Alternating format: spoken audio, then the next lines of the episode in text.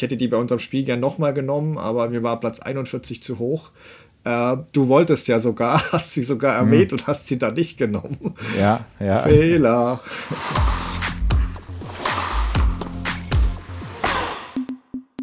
Crosscourt meldet sich zurück mit einer neuen Folge zur ja, heißen Phase der Australian Open. Wir werden uns heute vor allem den noch verbliebenen Spieler und Spielerinnen widmen, das heißt die frischesten Eindrücke zu den ersten Halbfinalisten, genauen Blick auf das Duell Alexander Zverev gegen Carlos Alcaraz werfen und natürlich auch das restliche Turnier bei den Damen und Herren durchtippen. Das mache ich auch heute wieder nicht allein, sondern habe meinen Co-Host Dennis Heinemann an meiner Seite. Hallo Dennis, und wir können es ja auflösen. Wir nehmen hier gerade kurz nach 14 Uhr auf, sprich äh, nach Mitternacht australischer Zeit. Und trotzdem befinden sich Sinner und Rublev gerade erst mitten im zweiten Satz. Ähm, ja, das ist das alte Problem, oder wie siehst du es? Grüß dich, Stefan. Ja, das äh, Thema mit den Ansetzungen, wir haben da letzte Woche ja schon drüber gesprochen. Also, wie haben sie das jetzt hier gemacht? Die haben um 12 Uhr begonnen in der Rod Laver Arena mit einem Legends äh, Double. Das haben sie dann 45 Minuten laufen lassen. Ist die Frage, die wissen das natürlich auch, die sollen dann nicht so ewig spielen. Das ist jetzt 6-2, 6-3 ausgegangen. Naja, und dann haben sie um 13 Uhr begonnen mit dem Match Kostjuk gegen Goff. Und das war halt einfach ein sehr, sehr langes Match, über drei Stunden. Und da ist vielleicht schon so die Frage, kann man das nicht ein bisschen früher machen? Kann, muss man da um 13 Uhr anfangen? Kann man da nicht vielleicht auch um 12 anfangen oder um 11, äh, wie auch immer? Dann Djokovic gegen Fritz auch sehr lange und dann verschiebt sich das eben alles nach hinten und genau, jetzt wieder nach Mitternacht und Sinner und Rublev sind lange noch nicht durch. Das ist äh, ja verbesserungswürdig. Und wenn wir auf den nächsten Tag gucken, hatten wir im Vorgespräch gerade schon kurz drüber gesprochen, da ist es ja auch anders angesetzt an Tag 11. Ja, genau, da ist es ja anders und das ist traurig, weil es mir jetzt äh, keiner glaubt, aber als der Spielplan rausgekommen war für heute, da hatte ich echt noch gedacht, ja, Kompliment, da wollte ich wirklich die Australian Open und Greg Tiley mal loben, weil ich habe vergangene Woche ja noch gesagt, ja, auch bezüglich des fairen Spielplans und äh, Novak Djokovic hat ja kriegt ja nur Night Sessions die ganze Zeit.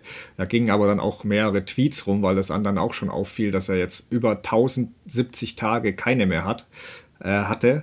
Und dann war es im Achtelfinale dann doch soweit, dank Lokalheld äh, de Menor. Mhm. Ähm, es war ein kühler Tag, wie von mir prophezeit, und äh, Regen. Deswegen konnte er unter Dach spielen. Ähm, daher ein kleines Sternchen hinter der Day-Session. Aber als de Menor ausschied, dachte ich echt, jetzt setzen sie Fritz gegen Djokovic in die Night-Session was sie nicht taten, sondern eben Rublev Sinner. Und für mich zu hundertprozentig richtige Entscheidung, weil Sinner eben noch nicht eine Night Session hatte. Ja. Und das wäre gerade im Hinblick dann auch spätestens das Finale, mögliche Finale, schon ein Nachteil gewesen, wenn du nicht einmal da spielen darfst und diese Bedingungen kennenlernst. Ähm, ich, einige haben gemeint, okay, das war wohl Druck auch der US-Sender, die ja gut zahlen, da die ja Goff und auch Fritz am Tag wollten, das weiß ich nicht. Vielleicht ist es ein bisschen naiv zu glauben, dass die sportliche Fairness der Grund war. Aber wie auch immer, es ist auf jeden Fall sportlich die fairste Entscheidung gewesen. Kompliment dafür. Aber dann, wie du sagst, wenn man dann genauer anschaut auf die Ansetzung der Zeiten, warum zur Hölle setzt du da ein Legendenmatch zuerst an? Und dann lässt du es, wie du sagst, halt nicht eine Stunde früher zumindest starten. Ähm, es lief ja noch echt glatt mit 6-2, 6-3. Das, das, das verstehe ich nicht. Also du kannst halt doch nicht erwarten, dass das Herrenmatch dann in drei Sätzen glatt ausgeht. Du musst dir doch ein bisschen Puffer einräumen. Ich finde das echt wirklich, das ist gegen jeden gesunden Menschenverstand. Jedem ist klar, dass das eigentlich so kaum funktionieren wird. Ähm, vielleicht haben sie Djokovic wirklich deshalb am Tag auch angesetzt, weil sie dachten, okay, der cruist da fix durch. Aber es war ja nicht mal das Worst-Case-Szenario. Goff-Match, ja, lange hast du erwähnt, aber der dritte Satz ging ja sogar noch relativ fix. Und Djokovic hätte jetzt auch noch eine Stunde länger spielen können im fünften Satz. Dann fangen wir hier um, was weiß ich, nach Mitternacht an. Ich meine, Sabalenka, Krejcikova war jetzt zum Glück fix für Sinner, weil dann spielen wir hier bis 5, 5 Uhr. Und lauter also BBC. Ja. Ich, ich, ich, glaube, das Legends-Doppel vorher ist letztendlich egal, weil die das genau wissen, dass sie da nicht ja. überziehen dürfen und so weiter. Ich glaube, es kommt mehr drauf an, fängst du um 12 oder um 1 an. Und diese Stunde ist entscheidend und die hätte heute was gebracht. Äh, so ist es jetzt nach Mitternacht. Äh, das ist jetzt natürlich irgendwie, das ist schon eine extreme Night-Session jetzt für Sinner. Definitiv. Und er hatte noch Glück, wie gesagt, dass Sabalenka so schnell durchgecruised ist. Ja. Ähm, es wurde ja angeblich sogar gefragt, die Damen, also die BBC hat das berichtet, dass die Sabalenka und Krejcikova dann gefragt wurden, Richtung Ende vom Djokovic-Match, ähm, ob sie nicht auf dem zweiten Court spielen wollen, damit das ja. Hintermatch nicht zu spät anfängt. Das ist natürlich auch, wenn das stimmt, eine Frechheit. Also zu Recht abgelehnt, weil Es kannst die Damen nicht einfach in so einem wichtigen Match sagen, ja, ihr spielt mal auf einem anderen Court, auf einem kleineren Court. Das finde ich nicht okay. Und dann, trotzdem hattest du dann das Problem, dass das Match, die haben sich ja dann beeilt mit dem Night Session rein, raus. Die Leute ähm, haben ja verschiedene Tickets, ähm, deswegen müssen alle erstmal raus und dann wieder rein, die neuen Leute. Und das Match hat dann vor einer halbvollen Kulisse vielleicht ein bisschen mehr angefangen, um 21.10 Uhr, also mit mehr als zwei Stunden Verspätung. Das ist schon Wahnsinn. Und wie du sagst, also selbst wenn Sinner jetzt, es ist eng, aber wenn er in drei Sätzen durchkäme, es wäre immer noch sau spät, wahrscheinlich zwei Uhr nachts und du musst dann eigentlich immer noch drei Stunden draufschlagen. Medvedev hat sie erzählt, ähm, der hat das Match ja um 3.40 Uhr vergangene Woche beendet, der war um 7 Uhr im Bett und das kann dich halt einen extra Tag kosten. Also klar, jetzt noch Glück für Sinner, dass bis zum Freitag Pause ist, aber so verlierst du halt einen Tag. Wie gesagt, Sabalenka hat ihn und vielleicht auch Tylee ein wenig gerettet, indem sie so schnell da durchgecruised ist. Aber ich finde das schon, schon krass und es hätte echt noch schlimmer äh, kommen können. Aber lass uns sportlich werden. Kurz allgemein vorab, bei den Herren hatten wir im Viertelfinale ja wirklich historisches. Äh, erstmals in der Open Era Geschichte der Australian Open haben alle Top 6 Gesetzten das Viertelfinale erreicht. In der Live-Weltrangliste sind sogar die acht der Top 9. Holger Rune ist die einzige Ausnahme im Viertelfinale. Hast du eine Erklärung? Findest du das auch gut mit Blick nach vorne oder fehlt dir da was? Also eine richtige Erklärung unbedingt dafür habe ich nicht, weil es ist ja Beginn der Saison. Ich finde es eher verständlich, wenn da auch mal Leute so ein bisschen straucheln, auch so wie wir das beim, bei den Damen sehen. Aber ähm, Vorfreude oder ob mir da irgendwie was fehlt. Also irgendwie finde ich es schon auch interessant, weil jetzt kann es wirklich mal dazu kommen, dass wir Djokovic gegen vielleicht Sinner im Halbfinale sehen. Jetzt kann es dazu kommen, zu diesem Viertelfinale Zverev gegen Alcaraz. Und äh, natürlich ist das auch immer total interessant, äh, wenn da Leute mal rauspurzeln oder wenn so ein Deminor da vielleicht mal durchkommt oder ein Caso, der Überraschungsmann. Aber genau jetzt ist es doch so, letzte acht und jetzt wollen wir wirklich mal sehen, ähm, wer ist gerade so von den Besten der Beste. Und das ist halt cool. Ja, also ich bin zwiegespalten ein bisschen, weil ich, ich, ich verstehe deinen Punkt. Also Richtung Halbfinale geblickt ist es absolut super. Da steigt die Vorfreude auch schon, muss ich sagen. Ähm, ich brauche da jetzt auch nicht jedes Mal einen Überraschungsmann im Halbfinale, der dann ja meist von Djokovic oder auch jemand anders in eineinhalb Stunden nach Hause geschickt wird. Also Alcaraz gegen Sverre im Viertelfinale ist auch super geht halt ein bisschen zu Lasten des Überraschungseffekts. Also es ist schon ein bisschen vorhersehbar bei den Herren in der Woche, ersten Woche. Also ähm, bei den Damen, Sabalenka bildet da ein wenig die Ausnahme, ist schon vieles immer möglich. Wir haben es bei Schwiontek und Rybakina gesehen. Jederzeit eine Sensation drin. Die ist bei den Herren gerade irgendwie, ja, so eine richtig große Sensation. Das ist für mich nicht Holger Rune oder Tsitsipas. Ähm, aber so, weißt du, die absoluten Titelkandidaten, irgendwie sind die nie so stark in Gefahr. Selbst mit Wedev, als er zwei Sätze zurücklag, hat es ja doch noch recht souverän gedreht. Ja. Und ähm, so eine Cinderella-Story hätte ich schon, zumindest im Viertelfinale. Die machen es Tennis auch aus. Aber gut, ähm, liegt auch vielleicht ein bisschen, wie ich schon erwähnt habe, an den Best of Five Matches in den ersten Runden, auch eben bei den Herren, bei den Damen nicht, weil Duell zwischen Zverev und Nori war ja bereits das 32. Best of Five Match, was also über, über fünf Sätze war das, ähm, was einen neuen Australian Open Rekord in der Open Era äh, darstellt und das schützt schon so ein bisschen Überraschungen, weil man, man weiß nie, wie das Match dann verlaufen wäre, klar, aber theoretisch wären Zverev und Medvedev im Best-of-Three-Modus ja jetzt bereits auf der Heimreise. Ähm, und das kann man gut oder schlecht finden, ist, ist Geschmackssache. Aber ja, lass uns nach vorne blicken, weil, wie du sagst, ich freue mich auch total auf wahrscheinlich die Halbfinals, die uns bevorstehen werden. Ähm, bisher kennen wir aktuell nur Djokovic als Halbfinalisten, die anderen drei werden noch gesucht. Ähm, Lass uns erstmal auf die andere Seite dann noch blicken, weil Sinner ja aktuell noch spielt gegen Rublev. Ähm, wie siehst du Zverevs Form, auch sein jüngstes Fünfsatz-Match gegen Nori? Eher Grund zur Hoffnung oder doch Grund zur Sorge? Ja, da bin ich jetzt tatsächlich ein bisschen zwiegespalten. Ähm, ich sehe es tatsächlich von zwei Seiten. Ich, ich denke, spielerisch, das hat Barbara Rittner auch im Co-Kommentar ganz gut analysiert, ähm, ist er über, also ich habe nicht das ganze Match gesehen, muss ich dazu sagen, ähm, ist er über weite Strecken dann aber zu passiv, denke ich. Ähm, da müsste mhm. eigentlich ein mhm. bisschen mehr kommen. Da muss er das Match mehr, mehr in die Hand nehmen. Ich glaube, er war ein bisschen überrascht davon, das hat er auch äh, gesagt, äh, dass Norrie auf der Vorhand besser agiert hatte, als er das in Erinnerung hatte. Norrie ja mit dieser, mit dieser geraden, äh, geschobenen Rückhand, die, die immer mal gefährlich sein kann, Cross auch, aber er fand ihn ja auf der Vorhand auch stark, weil er da so früh rangegangen ist an die Bälle. Das sind so vielleicht so ein bisschen die negativen Dinge, aber der Kopf in den entscheidenden Situationen ist natürlich dann schon wieder stark. Die Frage ist nur, ob er es so weit kommen lassen muss. Also den Match-Tiebreak dann so deutlich zu gewinnen mit 10 zu 2, ähm, musst du dann auch erstmal machen. Ähm, er ist ja auch da gefragt worden, wie er das macht, woran er da denkt und letztendlich weiß er, das kann er das gar nicht so genau sagen. Einfach, dass er an nichts denkt. Nicht mal an den Geburtstag von seinem Vater, den hat er ja auch vergessen an dem Tag. ja. ähm, aber was man wirklich ja dann sagen, da muss jetzt natürlich was passieren. Ne? So, so geht ja. es dann gegen Alcaraz nicht. Das muss schon offensiver werden. Ja, absolut. Also wenn wir wirklich auf die Chancen Grand Slam-Sieg uns beziehen, dann macht mir das eher Sorgen als Hoffnung. Trotzdem, Kampfgeist wunderbar, auch wie du sagst, im Tiebreak, dann war er da, im Match-Tiebreak. Ähm, aber es hat auch angedeutet, warum er bisher eben keinen Grand Slam gewonnen hat. Ähm, Im zweiten Satz hat er schon begonnen, Satz und Break vor, dann zieht, lässt er sich plötzlich in seine Komfortzone zurückfallen. Nori übernimmt das Kommando, was der dann auch äh, ja, ausnutzte. Das kann mal passieren. Er hat zwischenzeitlich auch mal korrigiert, aber ich möchte mich nur kurz auf Satz 5 daher beschränken, weil Zverev, wie du schon angedeutet hast, war wirklich sehr passiv da. Nori hat ihm sogar einen Break geschenkt, was er aber direkt wieder hergegeben hat, Zverev. Und für mich war dann auch dieses Spiel bei 3-3 so bezeichnet, wo Zverev, ja, das, was so Zverevs großes Problem ist und fehlt, um den Grand Slam zu gewinnen. Norrie bekam wirklich keinen ersten Ausschlag ins Feld. Zverev hatte bei jedem Ballwechsel Chancen, selbst die Kontrolle zu übernehmen, aktiv zu werden und hat es nie gemacht. Und alle Punkte, die er da machte, waren wirklich Geschenke von Norrie. Auch bei Breakball. Es war nur passiv. Er hat bestimmt 30 Minuten lang seine Vorhand nicht voll durchgezogen, als hätte er wirklich vergessen, die Handbremse zu lösen. Und da hat ihn wirklich sein Aufschlag neben Norris Fehler im Spiel gehalten. Und wie gesagt, sein Kampfgeist vorbildlich, aber es war halt auch so typisch. Bei 5-5 hatte er bei Norris Aufschlag 0,30 und macht nichts. Und das war dann auch bezeichnet, wie das Aufschlagspiel endete, nämlich mit einem Hechtsprung von Zverev, weil der versucht, den Ball zu retten, weil, wie gesagt, Kampfgeist top, aber er war halt nur am Reagieren und Norrie hat mutig agiert.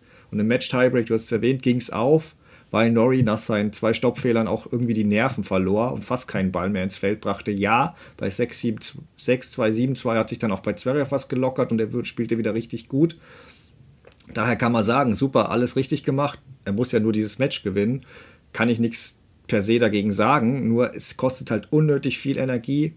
Und Zverev kann in diesen heiklen Phasen, haben wir ja immer gesehen, auch gegen große Spieler nicht wirklich um, umstellen und plötzlich da mutig agieren. Das geht nicht so einfach und deswegen verliert er diese Duelle oft, weil er hat eine 2 zu 14 Bilanz gegen Top 10 Spieler bei Grand Slams, noch nie einen Top 5 Spieler geschlagen und das liegt vor allem daran. Und dann kann man jetzt sagen, Stefan, wir haben doch im TV gesehen, was Zverev für eine unglaubliche Bilanz in Entscheidungssätzen hat. Seine Gegner fürchten ihn dadurch sicher. Und ich will jetzt nicht da irgendwie Mythbuster spielen, aber es kommt halt immer darauf an, wie du Zahlen lesen willst. Weil ich lasse die ATP-Turniere außer vor. Wir sind jetzt bei einem Grand Slam und ich habe mir echt all seine Best of 5 Matches mal rausgesucht und ich lese euch nur die Gegner vor, die er neben Norrie im fünften Satz besiegte. Varias, Shadi, Hase, Klein, Lajovic, Chumor, Millman, damals umgesetzter Katschanov, Hüer-Bär, Oskar Otte, Baez, Gabriashvili, Juschny, ein junger Taylor Fritz, der auf Platz 68 äh, stand, Radu Albert, Tiafo, damals außerhalb der Top 50 und Carreno Busta. Und dann war noch der eine Sieg gegen Yannick Sinner im vergangenen Jahr, als der Nummer 6 war, zweifellos sein bester Sieg, aber Sinner kein Titelkandidat für uns damals. Und, und man muss sagen, er muss dann da jetzt auch erstmal hinkommen, ne? Genau. Da muss er hinkommen und er hat eben gegen die großen Gegner Nadal, Djokovic, Tsitsipas sowie das berühmte US Open Finale gegen Team alle im fünften Satz verloren. Und das ist halt das. Ich meine, wenn ihr die Namen gehört habt, du hast ja auch gehört, Dennis, war jetzt für dich da riesige Namen dabei. Also er spielt diese fünften Sätze immer gegen Gegner, die halt deutlich schlechter sind als er, die schwächer sind, die Underdogs sind, die nervös werden und deswegen funktioniert dieses Sicherheitstennis gepaart mit seinem überragenden Aufschlag. Aber das funktioniert niemals gegen den Djokovic, Alcaraz oder Fitten Nadal. Deswegen wäre ich etwas äh, vor, ja, würde ich etwas vorsichtig walten lassen, bevor ich da Zverev im fünften Satz zur unbesiegbaren Maschine erkläre. Ähm, es soll aber nicht zu negativ klingen. Viertelfinale wäre auch eine tolle Leistung, aber Zverev hat ja den Anspruch, Grand Slams zu gewinnen. Und ich traue ihm das grundsätzlich zu. Aber wenn er diese Art von Tennis in den wichtigen Momenten beibehält, dann wird er es nicht schaffen. Da bin ich mir sicher. Aber schauen wir doch auf Viertelfinalgegner Alcaraz ein bisschen. Wie, wie siehst du dessen Form und auch das Duell mit Zverev? Worauf kommt es da an?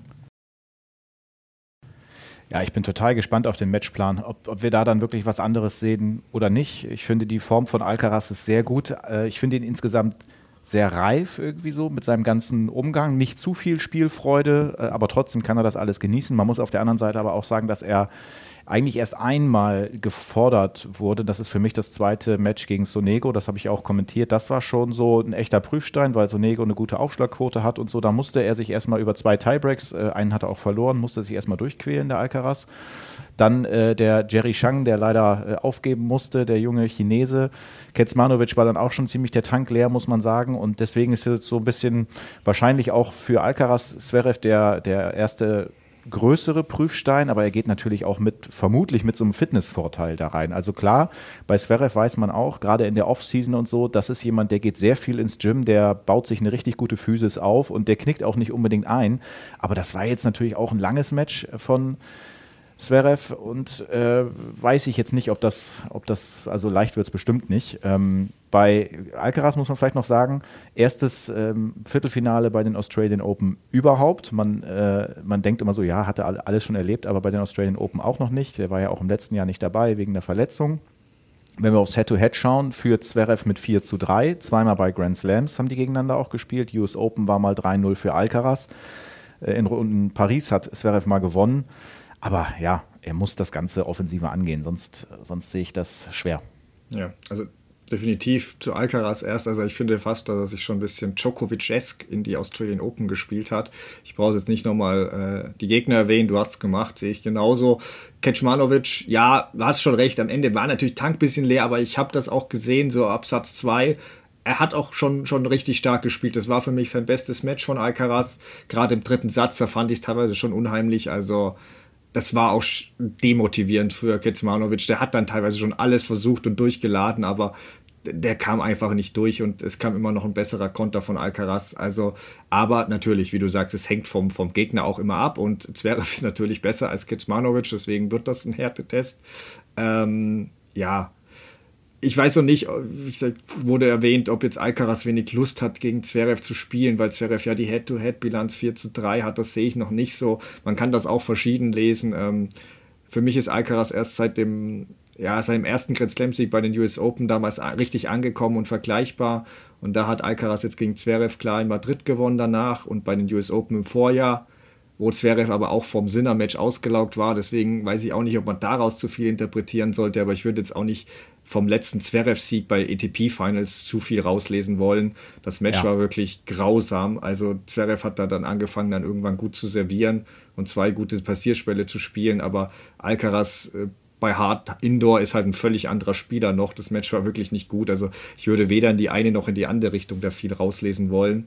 Und was du erwähnt hast, was ein selbstverschuldetes Zverev-Problem sein kann, ist natürlich, wie viel Energie hat er denn noch nach den zwei Fünfsatz-Schlachten? Zum Glück waren die nicht hintereinander aber trotzdem nicht ideal. Er hat erzählt, er kämpft mit Blutblasen Blasen nach dem letzten Match.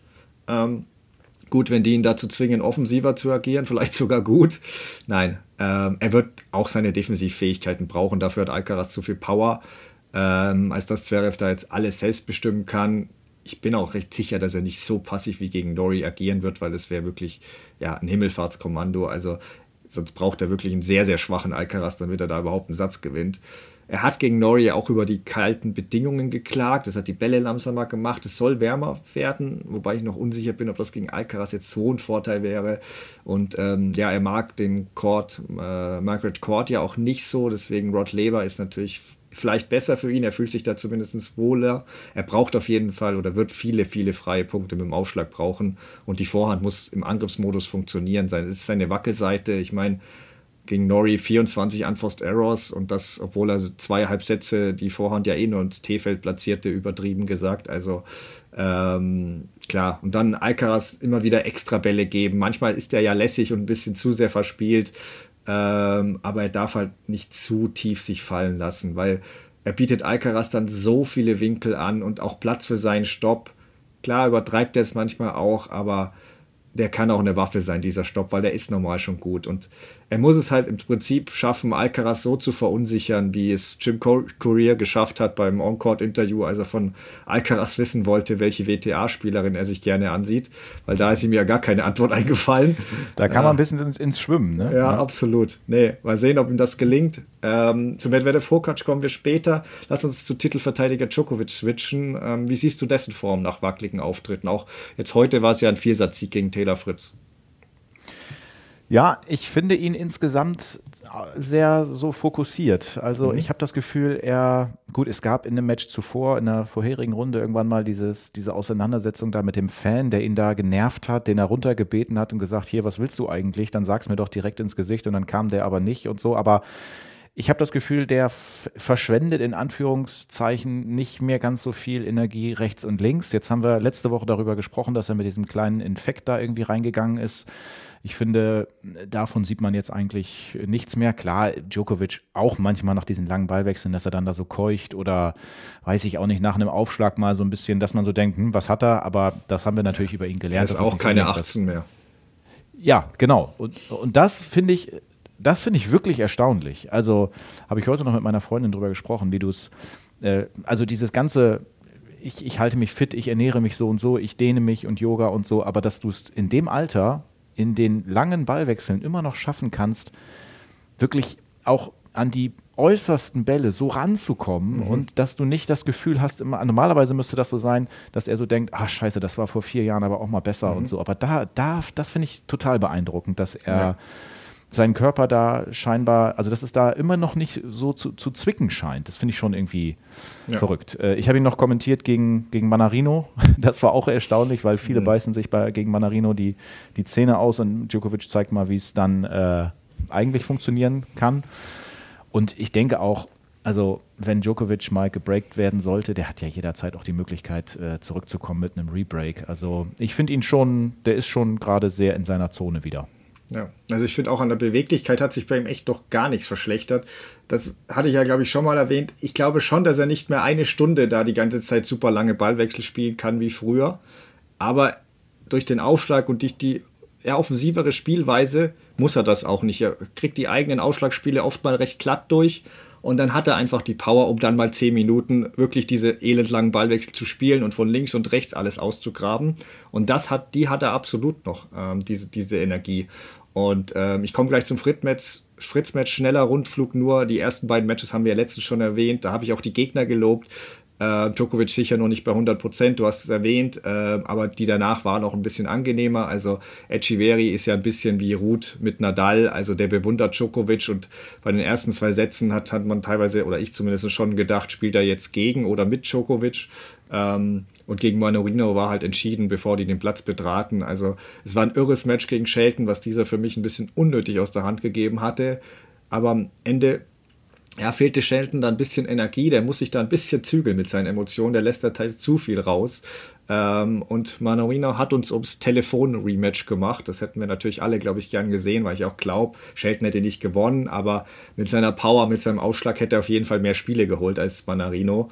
Ähm, und Manarino war halt das Problem, das war das drei, drei Fünfsatz-Matches hatte der. Und ähm, der Kerl ist auch schon 35 und anders als bei Djokovic hast, siehst du das dann auch. Da war ja. von Anfang an der Stecker gezogen und die Frage war ja nur, ob er das Triple Breakle kassiert. Ähm, und ja, jetzt das Fritz-Match. Kompliment an Fritz. Äh, deutliche Steigerung zum desolaten US Open-Auftritt.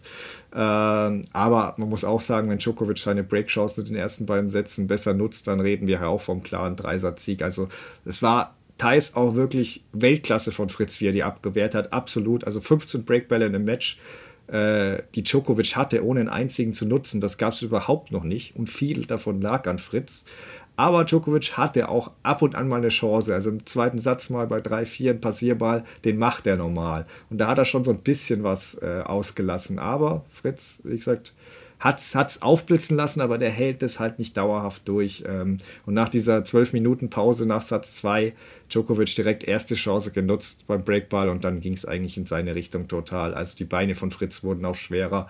Es gab noch den kleinen Wackler von Djokovic in Satz 4, aber da hat er ja Fritz sofort wieder das Break zurückgeschenkt und das ist halt sowas, das ist auch das ängstliche Returnspiel im ersten Satz bei 5-4 Führungen im Rücken, der wilde Tiebreak und er hat spielerisch wie mental, finde ich, einfach ein paar Limits. Deswegen ist er für mich halt genau das, wo er gerade steht, so Ende der Top 10 und nicht mehr Taylor Fritz. Aber zu Djokovic, ähm, ja, im ersten Satz, er war halt da, als es wichtig wurde. Er hat, nicht, er hat nicht gut aufgeschlagen lange Zeit, aber bei Satzbällen gegen sich bei 5-6 kommt der Ausschlag im Tiebreak dann stark äh, agiert. Ähm, und das, das, zeichnet ihn halt einfach aus, dass er dann da ist, wenn es drauf ankommt. Ich hatte den Ausschlag erwähnt, er hat 20 Asse serviert. So viel hätte er vor zehn Jahren in dem ganzen Turnier bei sieben Matches nicht mal zusammengekriegt.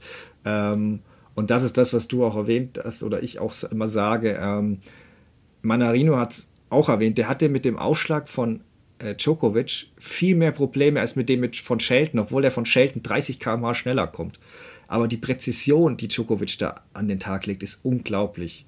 Und ja, trotzdem soll es zum Duell mit Sinner kommen, ist ja doch nicht sicher, dann wird er sich, glaube ich, steigern müssen. Ähm, aber ich glaube, keiner von uns zweifelt daran, dass er das tun wird. Wie siehst du den Sinner und das mögliche Halbfinalduell? Aber verliere sicherheitshalber vielleicht auch ein paar Worte zu Rublev, weil aktuell sind wir ja im zweiten Satz. Ja, und ich habe gerade eine Headline gesehen, Sinner greift sich an die Bauchmuskeln. Also mal gucken, ob da noch irgendwie äh, was kommt. Das können wir natürlich jetzt schwer sagen. Also hoffentlich ist da alles bei dem okay. Ansonsten ähm, ist Sinner natürlich hier unglaublich gut durch. Stand jetzt noch keinen Satz verloren.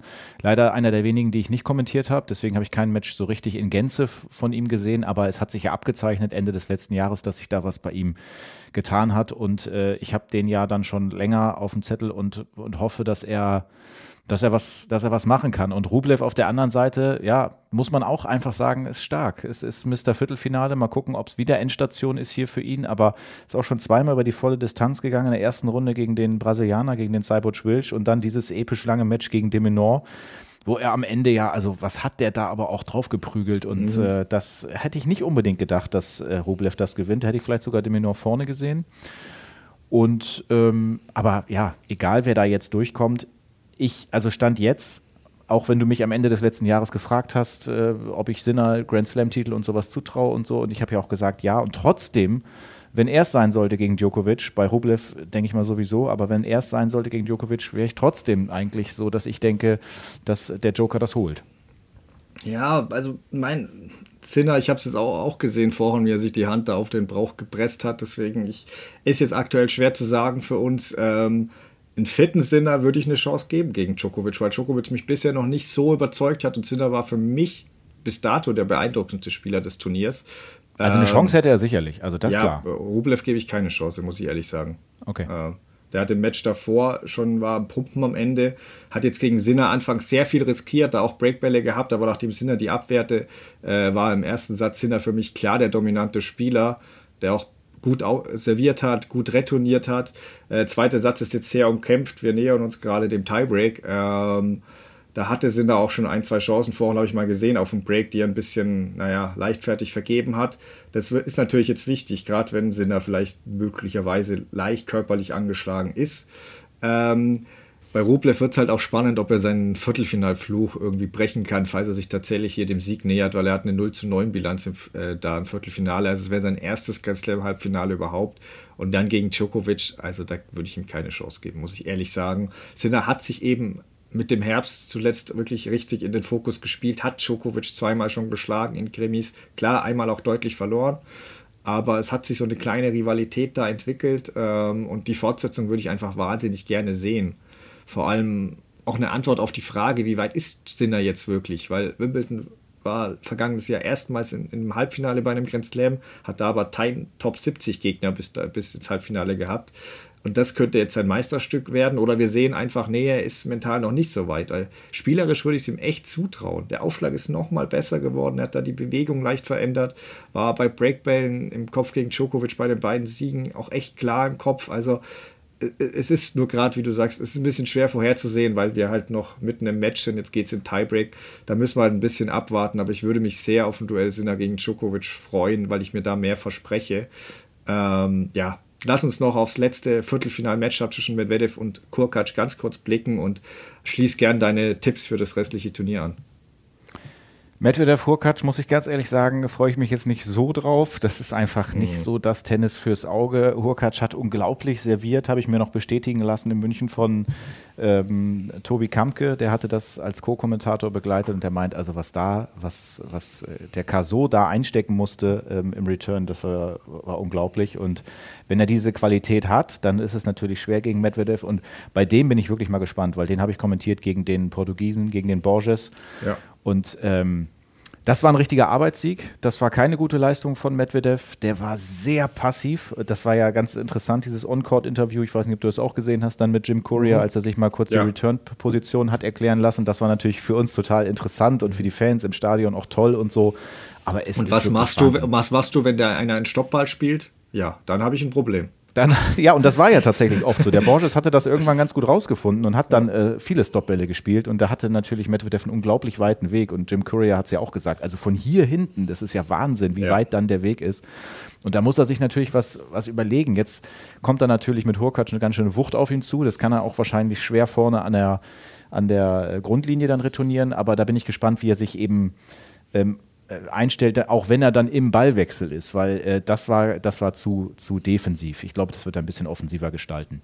Und ähm, ja, meine Tipps. Also, ich würde sagen, Djokovic gewinnt gegen Sinner. Ich hatte das ja gerade schon mhm. äh, so angedeutet. Ja. Ich glaube, dass das so passiert. Auch wenn Sinner natürlich nach Davis Cup und was wir alles erlebt haben letztes Jahr da schon auch im Kopf irgendwie drin ist. Aber ich habe das Gefühl einfach, dass Djokovic sich da durchsetzt. Und unten glaube ich, dass Medvedev mit einer Leistungssteigerung durchkommt und dass er dann auf Alcaraz trifft, weil Alcaraz einfach diesen Fitnessvorteil hat, weil er nicht so viel hat liegen lassen. Ähm, das heißt, wenn das so kommt, Djokovic gegen Alcaraz äh, im Finale und muss ich dann auch sagen, wer gewinnt? Ja, bitte. Oh, ist das schwer. Ist wirklich schwer. Ich habe mir das hier in meinem, ich habe mir Notizen gemacht, ich habe es offen gelassen. Ich kann sonst auch meinen Tipp erst machen und du legst dann nach. Ja, okay, okay, mach, mach okay. du. Aber ganz kurz erst zu Medvedev Vorkatsch, weil ich wette nicht, aber wenn ich wetten würde, würde ich auf mindestens einen Tiebreak wetten. Ich würde auch zwei nicht wundern, sofern beide körperlich auf der Höhe sind. Es gab auch in den bisherigen fünf Duellen fünf Tiebreaks. Hurkacz führt im direkten Vergleich mit 3-2. Also ich, für mich steht außer Zweifel, dass, dass Medvedev für Hurkacz der beste Gegner der Top 4 ist. Vielleicht auch der einzige, gegen den ich eine, ihm eine Chance gebe. Weil nicht, dass Medvedev jetzt viel schlechter als die anderen drei ist. Es ist halt wie im Tennis so oft eine reine Matchup-Sache. Und gegen Djokovic und Alcaraz hat er halt zum Beispiel eine 0 zu 10 Bilanz zusammengerechnet, ähm, also Hurkacz. Ähm, und auch Sinner ist eigentlich für mich zu gut drauf. Ähm, weil das Returnspiel von, von, von Hurkacz im Vergleich zur absoluten Weltspitze finde ich bescheiden. Und er kommt gegen Medvedev, glaube ich, am ehesten in Tiebreaks, weil Medvedev verfürchtet diesen Aufschlag von Horkacz, das hat er angedeutet. Nicht nur die Power, auch die Platzierung der Aufschläge. Mhm.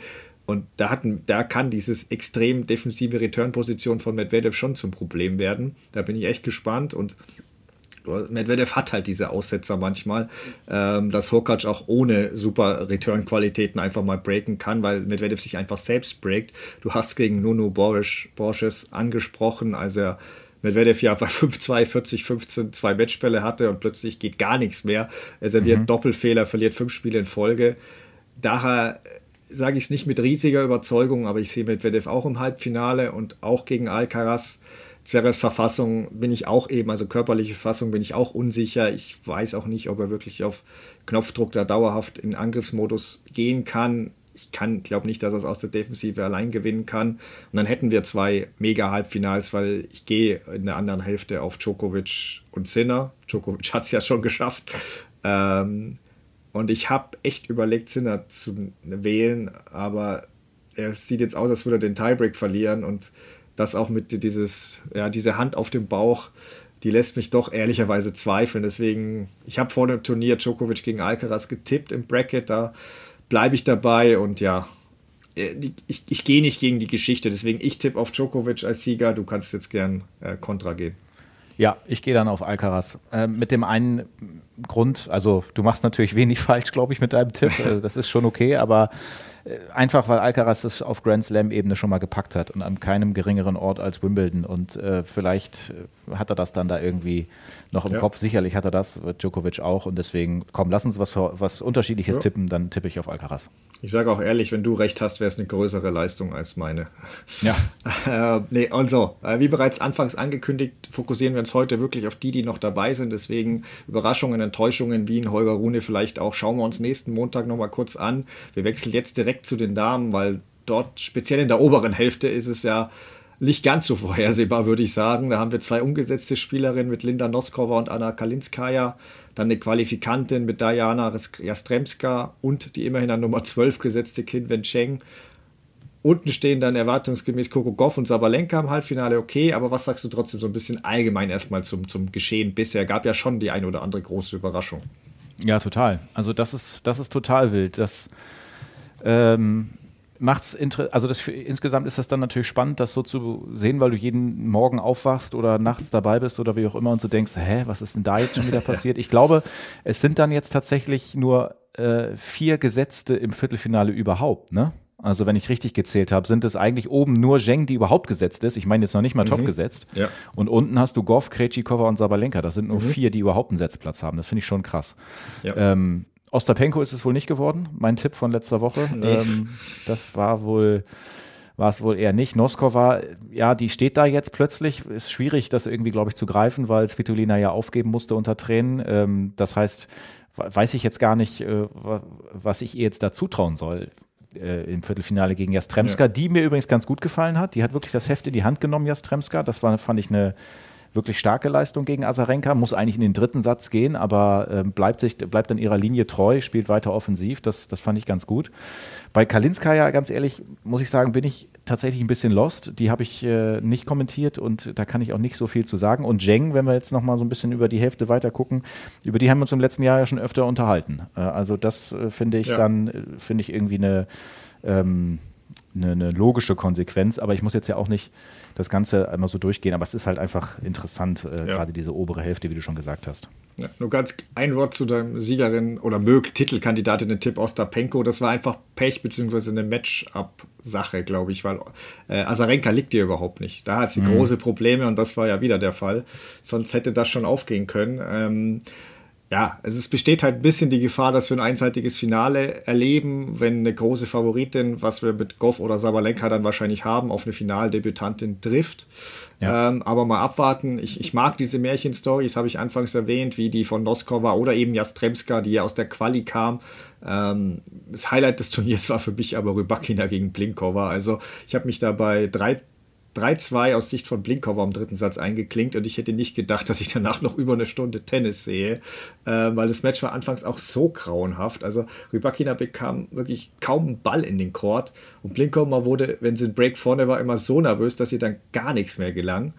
Und so hat sich das Match wirklich auf sehr bescheidenem Niveau in diesen Match-Tiebreak geschaukelt. Und dann eigentlich bis zu 9-7 Blinkova ist das auch so geblieben, als es dann die ersten Matchspiele gab. Und plötzlich dreht Rybakina auf, wehrt die stark ab, spielt die besten Schläge. Er spielt sich selbst sechs Matchbälle, wo Blinkova dann überragend agiert und bei 1919, 2020 haben die Kameras ja den Stuhlschiedsrichter eingefangen, bevor er den Spielstand ansagte und der musste selbst lachen. Also mir ging es genauso daheim. Das war wirklich kurios. Am Ende hat dann Blinkova den neunten Matchball genutzt und die Sensation im längsten äh, Grand Slam Tiebreak der Geschichte perfekt gemacht. Ja. Und das macht für mich Damen-Tennis dann auch aus und sehenswert. Also der Druck auf die Favoritin wächst halt schneller aufgrund des Best of Three und du gehst in so einen entscheidenden Tiebreak und hast eben nicht das Gefühl, du weißt definitiv, wer gewinnt. Ein Aus müssen wir aber heute doch kurz besprechen und zwar das von der Nummer 1 Iga Swiatek. Ist sie doch nicht die dominante Figur, für die wir sie oder ich auch von mir aus äh, gehalten haben zeitweise oder wie erklärst du dir das? Das war ja schon ein Schock. Das war ein Schock, ja. Und du hast es vorher ja auch schon gesagt, dass es ein schwieriger Weg sein kann. Dass sie jetzt in drei Sätzen gegen Noskova rausgeht, ist sicherlich eine Überraschung. Ähm, ja, es zeichnet sich ja so ein bisschen ab. Wir haben vor einiger Zeit, äh, Anfang des Jahres, was war das? 2022 war das, glaube ich, diese total dominante Phase, oder? Ja, äh, ich, glaube, ich glaube, es war da. Äh, dass, genau, bis Wimbledon war das. Nach den Australian Open hat es begonnen und dann bis Wimbledon. Also nach dem genau, Karriereende von Barty halbe Jahr, genau, das war total, das war total krass. Und da hat man wirklich so gedacht, okay, Schwiontek und dann erstmal lange niemand. Mhm. So, und dann hat sich eine andere Formation dann irgendwann ergeben mit Sabalenka und Rybakina. Und ich glaube, das habe ich glaube ich letztes Jahr auch schon mal gesagt, ähm, das ist so ein bisschen so eine mentale Geschichte bei ihr. Also sie hat sowas ähnliches auch mal angedeutet. Ich habe den genauen Wortlaut äh, da jetzt nicht mehr im Kopf, aber dass sie so ein bisschen unruhig ist und mhm. äh, ja, so, es geht so ein bisschen in Richtung Selbstvertrauen. Ich habe immer schon auch das Gefühl gehabt, dass sie ja sehr, also ich sag mal, gedanklich sehr immer damit zu tun hat, wie die Dinge, die macht sich einfach einen Kopf, um das mal so auf gut Deutsch zu sagen. So wirkt das nach außen, ist dann vielleicht nicht ganz so frei. Ähm, und deswegen würde ich sagen, dass diese absolute Dominanz und ich muss gerade ein bisschen lachen, sorry, aber ja, Rublev gibt Rublev dreht auf der Bank völlig durch, ja. Ja, Rublev gibt 5-1 im Tiebreak aus der Hand und liegt jetzt 0 zu 2 hinten. Das vielleicht als Update für euch zu Hause, die jetzt ja. zuhören. Ähm, das, ist, das können wir nicht ganz ignorieren. Ja, nee. naja, und ähm, ja, ich wollte noch sagen, Zeit der absoluten Dominanz vielleicht momentan vorbei. Dazu haben sich natürlich, also das ist das eine, dass sie vielleicht äh, da irgendwie ein kleines Thema hat mental. Auf der anderen Seite hast du natürlich mit zum Beispiel Sabalenka eine, die auch ein mentales Thema hatte, auch mit ihrem Aufschlag und so, aber das abgelegt hat und jetzt immer weiter so an Selbstvertrauen gewinnt. Und deswegen läuft das gerade so ein bisschen gegeneinander und diese Dominanz ist nicht mehr ganz so da. Ja. Also eventuell hätte man sie nach den ersten beiden Runden auch kommen sehen können, weil aber gefühlt tat es keiner, ich auch nicht, weil so Schwiontek, ein enger Satz gegen eine gut spielende Sophia Kenin, die ja die Australian Open schon mal gewonnen hat und schon gut gespielt hat, das war für mich noch kein riesiges Alarmsignal. Und dann, ja, gegen Collins war sie 3-1, äh, 1-4 sogar hinten. Aber ich fand sogar beeindruckend, wie cool sie da geblieben ist und dann es noch drehte. Natürlich ist Collins auch ein bisschen nervös geworden und half mit. Trotzdem hat es mich eher beeindruckt, weil in den vergangenen Jahren ist Schwiontek in diesen Situationen total panisch geworden gegen so eine druckvolle Spielerin und hat es dann wirklich auch selbst weggeschenkt. Also, und daher dachte ich echt nicht, dass gegen Noskova schief geht. Und ihr wisst, ich war immer von Noskova oder bin auch angetan. Ich hielt und halte die für die beste junge Tschechin. Ähm, ich hätte die bei unserem Spiel gern nochmal genommen, aber mir war Platz 41 zu hoch. Äh, du wolltest ja sogar, hast sie sogar erwähnt hm. und hast sie da nicht genommen. Ja, ja. Fehler. Ja. ja ähm, nee, aber lange ist ja auch alles für Schwiontek gut gelaufen. Ersten Satz geholt, ähm, auch im zweiten Satz. Für mich schien sie es erstmal unter Kontrolle zu haben lange. Also es fehlte zwar noch dieser, dieser Break, dieses Break, der, der Durchbruch, aber ich fand schon, dass Noskova den Satz fast gestohlen hat aus dem Nichts. Und keiner, auch bei den Zuschauern hast du gemerkt, keiner hat da, glaube ich, zu dem Zeitpunkt an die Sensation gedacht. Wir haben das ja in der Runde zuvor gesehen und selbst als Noskova nochmal breakte im dritten Satz, hat sich Schwiontek sofort das Rebreak zurückgeholt.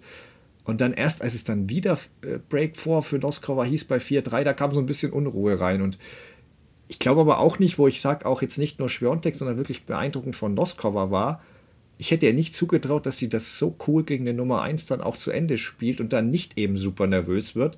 Ähm, klar, als sie zum Match wenn Ausschlug hatte sie dann mal 0,30. Da hat Schwiontek ein bisschen auch mitgeholfen mit zwei leichten Fehlern.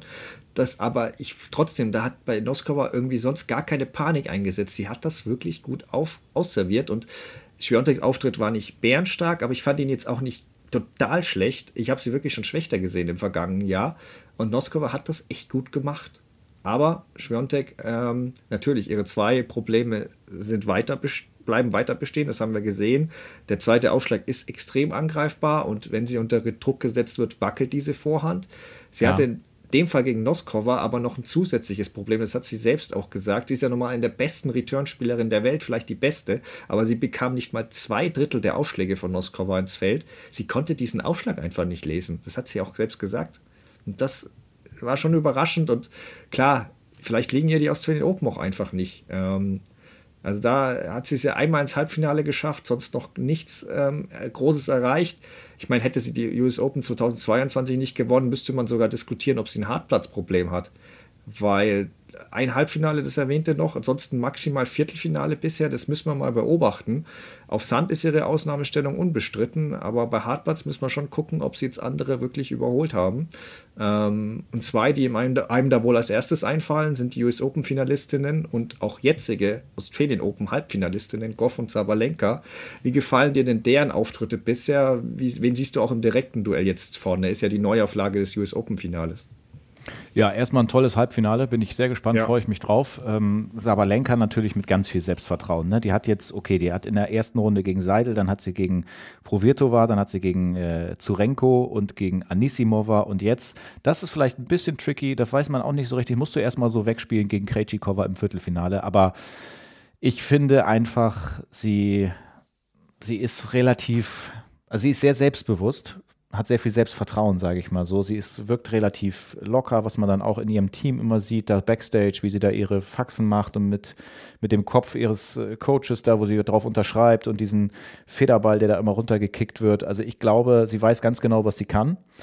Ähm, dieser erste Grand Slam-Erfolg das war ja damals übrigens auch ein richtig großes Thema für sie. Ich weiß gar nicht, ob das so viele wissen. Sie hat ja so ihren Vater verloren, der relativ früh verstorben ist und der hat äh, gesagt, du wirst äh, das erste Mal ein Grand Slam Turnier gewinnen, bevor du 25 bist. Jetzt hat sie das mit 25 letztes Jahr in Australien gepackt und ich meine, das äh, verändert natürlich total was, wenn du das dann irgendwie so schaffst und diesen Background, ähm, also ist schon, das ist schon total, total emotional und jetzt trifft sie auf äh, Coco Goff, ähm, die ich auch ein, zwei Mal auf dem Schirm hatte, als ich noch in München war.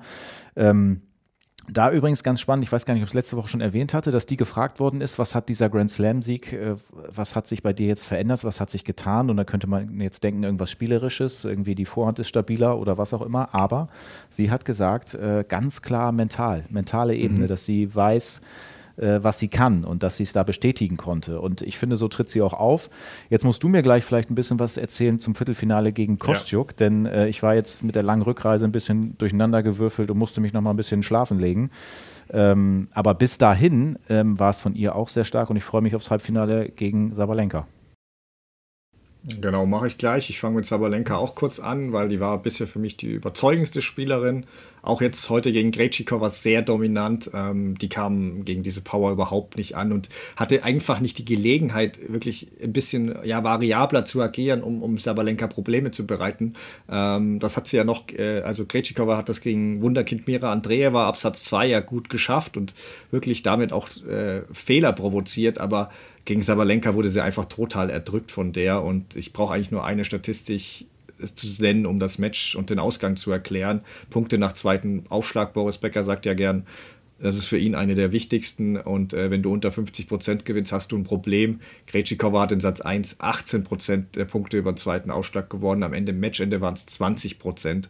Das mhm. ist halt viel zu wenig und dann brauchst du nicht wundern, wenn ein Break nach dem anderen ähm, kassierst. Also ähm, sicher waren die ersten drei Runden auch ein bisschen leichter für Sabalenka als zum Beispiel das, was Schwiontek hatte, aber dann auch vierte Runde gegen Anisimova, wo sie ja eine 1 zu 4 Bilanz im Head-to-Head -Head hatte. Das hat mich schon beeindruckend, beeindruckt. Also klar ist Anisimova jetzt nach der langen Pause noch nicht bei 100 Prozent, aber es zeigt auch, dass du jetzt schon ausführlich drüber geredet, diese Entwicklung von Sabalenka, auch mhm. mental, aber auch, ich finde auch im Spiel, alles ist einfach irgendwie, es bleibt ruhiger. Ähm, und ist jetzt im sechsten Grand Slam in Folge im Halbfinale. Also der einzige bei den Herren, der das geschafft hat, ist Djokovic, ebenfalls sechsmal. Ähm, und sie hat ihre ersten acht Viertelfinals bei einem Grand Slam gewonnen. Das hat in der Open Era laut Opta auch zuvor nur Chris Evert geschafft. Chris Evert hat das übrigens 48 Mal geschafft. Das ist eine der beklopptesten Statistiken im Tennis, finde ich. Deine ersten 48 Grand Slam Viertelfinals zu gewinnen, wie geht das? Ähm, hm. Aber ja, im, im, Halbfinale wird sich für mich zeigen, ob äh, Sabalenka jetzt wirklich ja, die dominante Figur im Damen-Tennis werden kann, weil hier muss er ja gleich mit zwei Dämonen kämpfen. A, wir haben oft genug darüber gesprochen, so gut ihre Viertelfinalbilanz bei Grand Slams ist, so schlecht ist ihre Halbfinalbilanz. B, gegen Goff hat sie eine 2 zu 4 Bilanz, verlor vor allem ja auch das US Open Finale vergangenes Jahr, nachdem sie das Match lange Zeit total im Griff hatte. Damals spielten auch die Zuschauer sicher eine Rolle, die Goff ja frenetisch anpeitschten, die sind jetzt hier, Sabalenka schon deutlich wohlgesungen, Sonnen habe ich das Gefühl. Und Goff wird sich, weil du das Viertelfinale erwähnst, 100% steigern müssen im Vergleich zum Duell mit Kostjuk. Also wer Albträume haben will, der soll sich die ersten beiden Sätze nochmal anschauen. Das war wirklich, sorry, das war so wild insgesamt in dem Match 107 Unforced Errors. Also da wurde für meinen Geschmack noch großzügig gezählt. Goff schnell 1-5 hinten im ersten Satz, ehe Kostjuk dann das Nerven flatterten. Also die kann, Goff kann aber bei 6-5 auch nicht ausservieren. Wir gehen in Tiebreak, da hat dann Kostjuk eine Riesenchance bei Satzball. Also es war so wild. Und im zweiten Satz muss dann Goff bei 5-3 den Laden zusperren und macht, verliert dann acht der nächsten neun Punkte. Und ja, Goff war dann einfach die fittere. Kostjuk hatte ein bisschen körperliche Probleme, hat sich ähm, vom Tiebreak des ersten Satzes schon an der Blase behandeln lassen, wollte keine langen Ballwechsel mehr gehen. Und das funktioniert aber halt nicht, wenn du null Sicherheit in deinem Spiel hast. Ähm, passte dann noch zum Match, dass Goff bei 5-0, 30-15 auch wieder Doppelfehler servierte und dann wurde es nochmal bei 5-4 kurz, oh, spannend vielleicht, aber nee. Ähm, wir, haben dann, wir kriegen dann doch das Traum-Halbfinale. Ähm, ein Mini-Lichtblick für Goff. Ähm, sie hat sogar mal über 200 km/h serviert. Also die Ausschlagtipps von Roddick scheinen zu wirken. Ja. Ähm, aber ja, Hast du noch ein paar Worte zur oberen Hälfte, bevor wir tippen? Also Viertelfinale Noskova Jastremska und Kalinskaya gegen Kinwen Cheng. Wer überrascht dich da am meisten? Das ist echt wild, ne? Das sind wilde Viertelfinals da oben. Also naja, gut. Also Noskova konnte jetzt ein bisschen Kräfte sparen. Über das äh, Spiel gegen Spiontek hast du jetzt schon viel gesagt. Äh, jetzt gegen Svitolina ging es natürlich ruckzuck. Schade, dass das bei ihr da nicht weiterging. Rückenverletzung hat sich da ja noch behandeln lassen, aber ging nicht. Hat auch auf der Pressekonferenz gesagt, äh, ist gerade schlecht.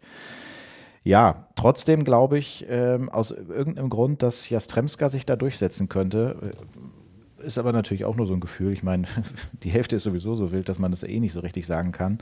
Und unten weiß ich einfach mehr oder habe mehr gesehen von der Chinesin, von, von Zheng und deswegen glaube ich, dass sie da vorne ist. Muss aber auch wirklich gestehen, äh, da halte ich mich auch nicht zurück, dass äh, ich Kalinska ja nicht so richtig gut einschätzen kann, ehrlich gesagt. Ja, geht mir ähnlich. Also ich, Noskova hatte ich ja schon erwähnt bei Spiontek, genau daher nur ganz kurz eine Sache noch. Ihre Rückhand finde ich wirklich stark. Also auch die Fähigkeit aus einer schnellen Rallye plötzlich die Richtung zu wechseln und einen Ball die Linie runter zu schicken. Wenn sie das hinkriegt, kann sie, glaube ich, Jastremska schon schlagen. Da wird die Probleme kriegen. Aber die ist für mich auch die Überraschungsgeschichte überhaupt, Jastremska. Ähm, wir wissen ja alle, die kann gut spielen. Die stand Anfang 2020 schon Platz 21 der Weltrangliste. Dann folgte im nächsten Jahr, Anfang des nächsten Jahres, die vorläufige Suspendierung wegen Dopings, was später aber zurückgenommen wurde, da das wohl ohne Verschulden, ähm, ihrerseits Verschulden in äh, ihren Körper gelangt war. Gut und gut. Ähm, danach lange Mühe gehabt. Quali-Runden waren alles andere als überzeugend. Jedes Mal über wirklich drei Runden, äh, über drei Runden, über drei Sätze sich durchgewirkt. Und dann schlägt sie wirklich überraschend, äh, ja, Vondrusova äh, in der ersten Runde und auf einmal läuft das. Ähm, sie spielt schon ultra aggressiv, teilweise, obwohl sie nicht die Power von Sabalenka hat. Äh, deswegen finde ich sie so schwer einzuschätzen, auch ihre Matches, weil du weißt nie, was sie für einen Tag hat. Also und ähm, ja, Kalinska aber geht mir ähnlich wie du, muss ich ehrlich sagen. Ich habe sie bei den Australian Open am wenigsten gesehen. Hat, finde ich, auch ein bisschen vom Draw profitiert. Ähm, mit Weltranglistenplatz 75 ins Viertelfinale zu kommen, ohne eine Top 25 Spielerin besiegen zu müssen, klappt auch nicht alle Tage, aber kein mhm. Vorwurf an sie. Du kannst nur spielen, wer dir ja gegenübersteht und du musst die Situation auch nutzen. Das hat sie. Sie war gegen Paulini, da habe ich ein bisschen gesehen, auf jeden Fall stabiler ähm, deutlich weniger Fehler gemacht, über zweiten Aufschlag äh, auch dominant, äh, 75 Prozent der Punkte gemacht. Trotzdem ist sie für mich Außenseiterin gegen Qin Wen Cheng. Bei der, du hast es schon erwähnt, wir haben ja öfter über sie geredet, auch in unserer Jahresendfolge hatte ich sie nochmal erwähnt, dass ich da jetzt mal den Durchbruch erwarte. Ähm, ja, und äh, der traue ich das Finale auch zu. Ähm, die kann so viel Druck erzeugen und ähm, klar ist auch Druck auf sie, aber die geht da bisher stark um. Hatte gegen Wann ihre Landsfrau mal ein bisschen Glück beim 10-8 im Match-Tiebreak, aber das braucht man halt mal. Und dann war sie gegen Dodar einfach wirklich in jeder Hinsicht dominierend. Ähm, ja, dann sag doch mal deine Tipps. Wen siehst du im Halbfinale, Finale und wer gewinnt das, äh, die Australian Open? Ja, also obere Hälfte, wie gesagt, ich glaube, Jastremska kommt durch und unten Zheng und das Halbfinale wird dann Zheng für sich entscheiden. Das, das heißt, Zheng ist im Finale und auf der anderen Seite wird, glaube ich, Sabalenka gegen Goff gewinnen. Vielleicht auch in drei Sätzen, weiß ich nicht, aber ich sehe da Sabalenka leicht vorne und deswegen glaube ich, dass dann im Finale Sabalenka ihren Titel verteidigen wird gegen Zheng. Mhm, ja, ähm, ich fange im Viertelfinale an. Also ich sehe auch Zheng auf jeden Fall, Fall im Halbfinale. Ich tue mich beim Duell Noskova gegen Jastremska schwer. Ich frage mich schon, ob die junge Noskova irgendwann da Nerven zeigt. Ähm, hilft oder schadet es eher, dass sie gegen Svitolina auch so ein kurzes Match hatte. Also das war jetzt dann eine längere Pause. Ähm, ich nehme jetzt einfach Noskova, damit ich da was anderes habe als du, ähm, weil mhm. der Rest wird sich sehr ähneln, kann ich schon mal vorwegnehmen. Mein Bauchgefühl sagt zwar, dass Schengen im Halbfinale ein bisschen, ein bisschen flattern wird, aber ich bin mir bei dem anderen Viertelfinale-Duell so unsicher, wer da gewinnt hat. Ich tippe es trotzdem ins Finale, also Schengen. Ähm, und ja, ich sage euch ehrlich, ich habe vor dem Turnier zwar beide im Halbfinale gehabt, Goff und Sabalenka, und da habe ich Goff ins Finale getippt, aber die heutige Leistung hat mich dann doch so geschockt und Sabalenka war so souverän. Ich gehe jetzt auch mit Sabalenka und dann im Finale äh, glaube ich auch, dass äh, sie den Titel verteidigt.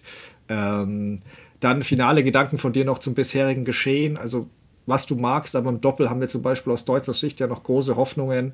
Bei den Herren Gravitz und Pütz in einem Viertelfinale, Hanfmann und Köpfer im anderen, also da ist sogar ein deutsches Halbfinale möglich. Bei den Frauen ist Siegemund noch mit Krejcikova dabei. Äh, Im Mixed haben jetzt Gravitz und Siegemund mit ihren jeweiligen Partnern und Partnerinnen äh, verloren, aber wir sind schon eine kleine Doppelnation geworden, oder? Ja, was ist da denn eigentlich los? Also Hanfmann-Köpfer, Viertelfinale. Ich glaube, die haben zwei gesetzte Paarungen schon rausgenommen. Ja. Krawitz-Pütz auch Viertelfinale. Ist natürlich auch nochmal ein gutes Training für den Davis Cup, den ich äh, Anfang Februar tatsächlich auch kommentieren darf für The Zone. Freue ich mich auch schon. Da müssen sie ja nach Ungarn. Ähm, gar nicht mal so leicht, bin ich mal gespannt. Äh, und was auch noch interessant ist, ist ähm, Siegemund zusammen ja mit Krejcikova, die spielen dann morgen Viertelfinale unter anderem gegen Sinjakova. Und Krejcikova hat ja eigentlich sonst immer mit Sinjakova alles gewonnen. Ähm, das mhm. heißt, ja stehen sie sich mal gegenüber. Ja, genau. Und Laura Siegemund war auch im Mixed-Viertelfinale, hast du schon gesagt. Also das ist schon ganz spannend. Einen äh, Gedanken habe ich gerade auch noch, bin ich mal gespannt, was du dazu sagst. Wie findest du das, dass die Fans jetzt einfach so ähm, nicht nur bei den ungeraden äh, Spielständen, also nicht nur bei den Seitenwechseln reinlaufen dürfen? Wie ist deine Meinung dazu? Boah. Ja, ich bin da sehr zwiegespalten. Also an sich langfristig wahrscheinlich ähm, ist es schon besser, weil du musst halt, ja, mit der Zeit gehen und es ist, es ist schon komisch und es wird nicht immer verstanden, wenn da Leute 15 Minuten pausieren. Ja. ja. also weißt du, wenn du 15 Minuten warten musst, bis du rein darfst, was ich halt ein bisschen schlecht finde, dass es wohl den Spielern nicht klar kommuniziert wurde. Also es wurde in den ersten Runden immer wieder Spielern erklärt, dass es diese Regel jetzt gibt. Mhm. Ähm, ich gucke mir jetzt einfach auch an, es ist ein Testobjekt. Ich persönlich, äh, ja, hat es jetzt nicht so gestört, dass man, dass man da kurz mal warten muss, aber ich weiß, dass es für viele, die halt nicht so Tennis-Nerds sind und da einfach mal dahin gehen, die fanden das schon nervig, auch weil das ist halt bei anderen Sportarten nicht so, dass du da dann einfach warten musst, 10, 15 Minuten und nicht rein darfst. Ähm, ja, wie ist denn deine Meinung? Ich glaube, das äh, Publikum muss das einfach dann ein bisschen lernen. Also wenn die dann mhm. reinkommen, dass sie das dann auch zügig und schnell machen. Äh, ich habe jetzt irgendwas gehört, man, kann, man kann sich da seinen Sitzplatz auch mit einem QR-Code irgendwie da äh, für eine gewisse Zeit mhm. sichern. Das habe ich nicht so richtig verstanden, weil eigentlich musst du doch auch einen nummerierten Platz haben, weil du hast ja ein Ticket, aber das weiß ja. ich jetzt noch nicht so ganz genau, wie das funktioniert. Aber ja, ich glaube, das Publikum muss das ein bisschen lernen. Ich kann, ich finde es eigentlich ganz cool, weil dieses aus Zuschauersicht manchmal, wie lange man da steht, bis man reinkommt und dann ist Einstand Vorteil, Einstand Vorteil, das nervt. Ja. Aber auf der anderen Seite, ich bin ja im Tischtennis tief verwurzelt, auch so ein Sport, wo Konzentration wichtig ist, weil alles so schnell geht und wenn es dann unruhig ist, nervt das schon. Also ich glaube, das muss ich alles noch ein bisschen einspielen. Aber ich finde es ja. immer interessant, wenn solche neuen Dinge ausprobiert werden. Ja, definitiv. Ähm, wir haben ich komme nochmal zurück zum Doppel, ähm, weil da haben wir schon mehr Alternativen, die in Grand Slam gewinnen können, finde ich. Also im Einzel ist das ehrlicherweise nur Zverev momentan und selbst das halte ich aktuell für unwahrscheinlicher als jetzt ein Sieg von einem der genannten Doppel. Ähm, also gerade bei den Herren ist im Doppel gerade alles offen, finde ich. Also wer hätte vom Turnier gedacht, dass Hanfmann und Köpfer jetzt so ein starkes Doppelpaar wie Granollers, Barrios äh, rausnehmen? Also ich nicht. Ähm, und bei den Damen, genau, du hast erwähnt, Siegemund hat mit Grejcikova eine bärenstarke Partnerin. Ähm, ja, und äh, genau, die nächste Runde hast du auch schon gesagt. Jetzt Krejcikova, Siegemund gegen Sinjakova und äh, Storm Hunt da. Das ist schon mhm. Must-See-TV, weil Sinjakova hat sich ja schon, also ist schon recht klar, dass die sich von Krejcikova getrennt hat, während Krejcikova da gern noch weitergemacht hätte. Also das ist jetzt schon das erste Aufeinandertreffen. Und Siegemund hat ja jetzt mit äh, Storm Hunter auch so eine kleine Rivalität äh, gebildet. Erst dieses Wahnsinn mixed im, beim United Cup, was jetzt Deutschland gewonnen hatte. Dann hat Storm Hunter Siegemund aber im, im Einzel der Australian Open rausgeworfen. Also ja. wirklich das Doppel will ich auf jeden Fall sehen. Kleiner Blick noch von mir auf die Junioren und Juniorinnen ganz kurz. Ähm, da hat der 17-jährige Pole Tomasz Berkita einen 233 km/h schnellen Aufschlag ausgepackt. Das ist der schnellste im Turnier. Shelton hat 231 geschafft. Er hat aber nicht den Punkt gemacht. aber echt nicht, okay. Nee, aber er hat trotzdem das Match gewonnen und steht jetzt in Runde 3 und Ich würde euch einen Namen noch gerne ans Herz legen, die 14-jährige Britin Hannah Klugman. Ähm, die hat den Orange Bowl schon gewonnen. Das sind auch äh, Siegerinnen. Vorjahr waren da unter anderem Bosniaki, Konterweit, Kennen, Andrescu, Goff. Also das wirklich schon, das sagt schon was. Und die beeindruckt mich total mit ihrem Spiel. Die ist schnell, hat einen starken Ausstand, super Vorhand. Ich sehe bei der gar keine richtige Schwäche. Und wie die ihre teils zwei Jahre älteren Gegnerin wegfegt, beeindruckt mich. Also habt da mal einen Blick drauf. Ähm, genau, ansonsten. Und ich, sorry, ja. sorry, ich muss noch sagen, und ich habe schon gedacht, du sagst jetzt äh, Cruz äh, Hewitt, den Sohn von Leighton Hewitt. Da bin ich auch mal gespannt, was, was der noch äh, reißen kann. Aber der ist, glaube ich, früh rausgesegelt bei den Genau, Jungen. also genau. Ja, den habe ich auch im Blick. Und es gibt ja auch den Sohn von Lindsay Davenport, der spielt ebenfalls mit. Mhm. Aber die habe ich nicht ganz so weit auf meinem äh, Prio-Ranking, wo ich sage, die haben mich so beeindruckt, wie jetzt zum Beispiel eben erwähnte Hannah Klugman. Ähm, genau, ansonsten übergeben machen wir für heute Schluss. Sind aktuell 2 zu 2 im dritten Satz. Mal schauen, wie das noch ausgeht. Ähm, genau, wir melden uns dann nächste Woche Montag wieder, also am Tag nach dem Herrenfinale. Danke fürs Zuhören. Wenn es euch gefallen hat, bewertet uns gerne bei Spotify oder iTunes. Vielen Dank dafür und bis zum nächsten Mal. Bis zum nächsten Mal. Ciao.